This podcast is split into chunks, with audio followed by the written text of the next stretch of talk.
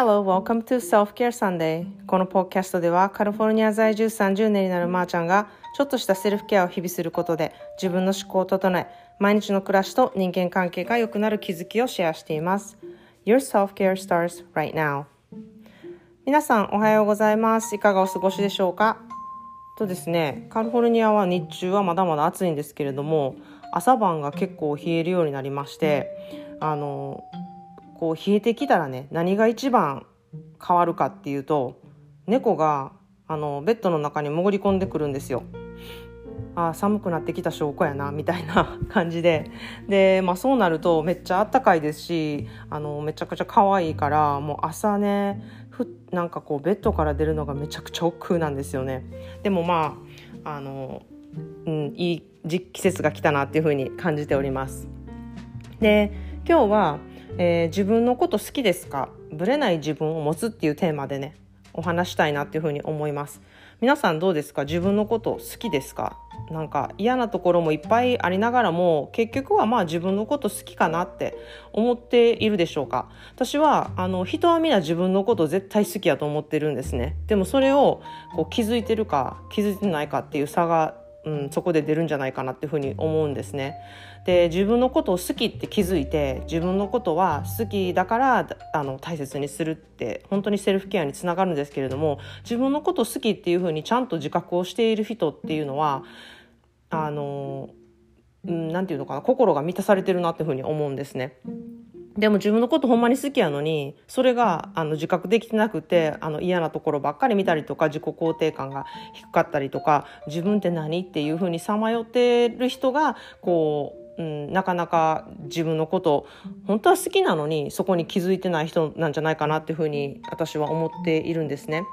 でどうやったらねその自分好きっていうことをこう認識できるかっていうところを、まあ、私の個人コンサルとかでもやってるんですけれども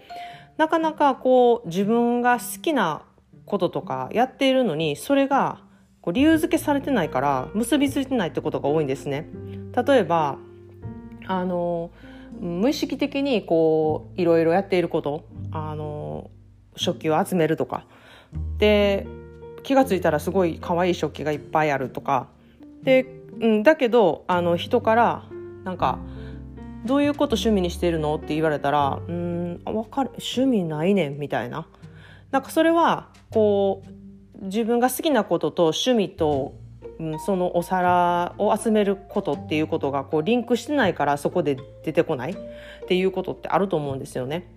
なのでみんなそれぞれ好きでやってることとか、うん、あんまり好きでやってるけど意識的にしていないことってすごくたくさんあってそこをちょっと意識してね自分は何が好きなのかとか何をよくやっているか何をよくググって調べてるかとかそういうことをこう意識してやってみるとあの自分の好きって何が好きなのかっていうのをめちゃくちゃ分かってくるんですね。でまあそんな感じであのこう自分のことにフォーカスして自分のことに集中するってめちゃくちゃ大事やなって私は思ってまして、まあ、それが一番大事なことでそれ以外のことは本当にどうでもいいぐらいあの自分のことにフォーカスするってことはすごく大事やなって思うんですね。他の人に合わせる必要もないしあの自分が本当はこれやりたいけどあの人に合わせてこれをしなきゃいけないとかなんとかあの何々をしなきゃいけないとかそのしなきゃいけないっていうふうに思って思うことって本当に思う必要が全くない。うん、でそれに理由づけてでもこれせなあかんからやっぱりしなあかんやんみたいになってるのは、うん、自分軸を中心に考えていないからだと私は思っているんですね。でまあそれの思考訓練っていうのを、まあ、個人コンサルでやってるんですけれども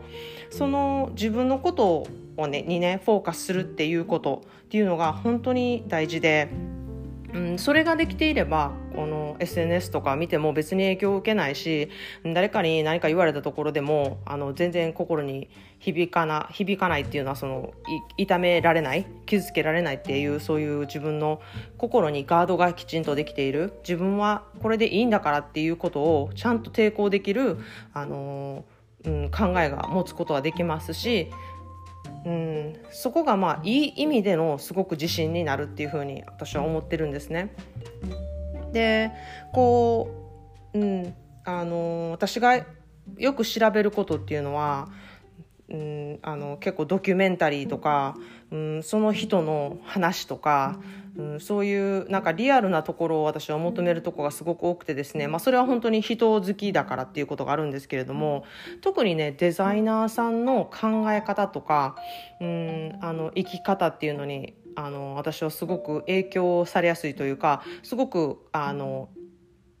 影響されやすいというかそのそういう人たちのね話とかを聞くとすごく自分のやる気になったりとかねあの自分もそうやって生きようみたいな感じにの気持ちにねさせられてこうやる気が出るというかもうなんかしんどいなみたいに思ってる時でもそういう人たちの意見を聞いたらよし私もなんか自分の世界観を持って生きていこうみたいな気分になるんですね。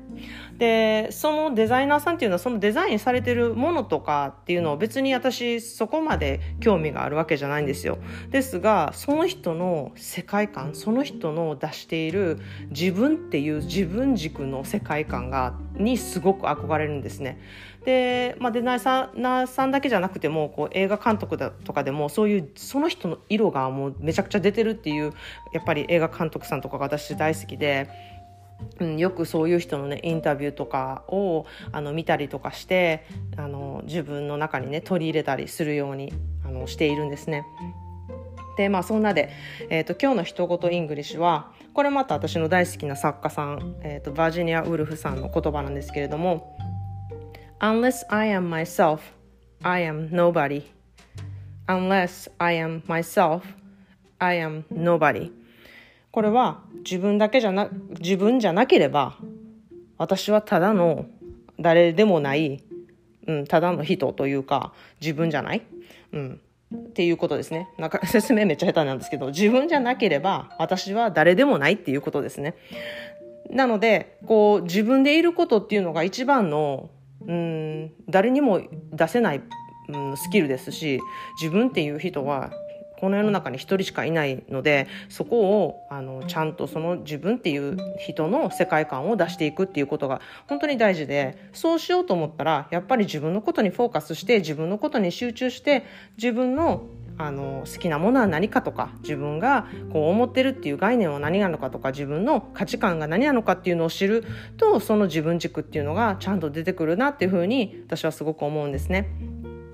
で皆さん本当にあの自分好きっていうことはもううん、分かって生きていくっていうことがやっぱり本当に大事だなっていうふうに思っていてもうそれが本当にセルフケアにつながってるんですけれども私は本当に皆さんそれぞれ持っている宝物っていうのがめちゃくちゃあるなっていうふうに感じてるんですね。でそれをあの気づかないで過ごしている人は本当にもったいないなっていうふうに思いましてそれをこうこうあなたの宝物はこういうとこですよっていうのを、まあ、個人コンサルで見つけてそれを手渡してそれをあの磨いていってもらうっていうことをあの私はやっています。でその方がねそれに気づいてあ私ってこういう宝物を持っているんだっていうのを気づいてそれを生かしてこう自己肯定感につながったりとか自分の世界とか自分軸にあの、うん、していくと自分のことをもっと好きになりますし、うん、自分のことをもっと大切にするしそれが本当にセルフケアにつながっていくなっていうふうに思っているんですね。であの私は年齢言うこととか全然抵抗なかったりとかこう置いていくことに全然抵抗がないことの一つにあの年々自分のことが好きになっていくんですよ。こう自分新しい自分にも会えるし成長した自分にもこう付き合っていけるしこうもっと年齢を重ねていくごとに自分との付き合いって言ったらなんか変ですけれどもあの愛着が湧いていくんですね。なのでこう年齢を重ねていくことプラスあイコールあの自分を好きになっていくことっていう感じがものすごくするので20代の時の、うん、自分の愛している度数と今40代でこう自分のことを愛している度数っていうのはもう全然違いますので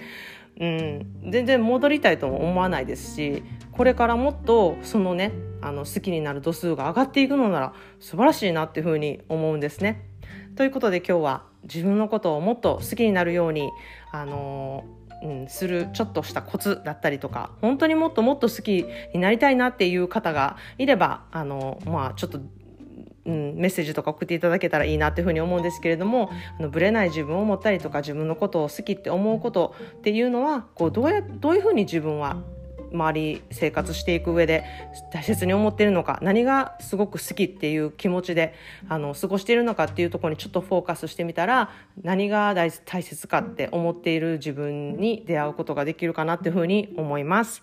ということでなんか今日は取り留めないような話し方をしたような気がするんですけれども、えーと、皆さんもいい週末を送っていただけることを願っています。それでは、えーとまた明日お会いしましょう。Thanks for listening and have a great day.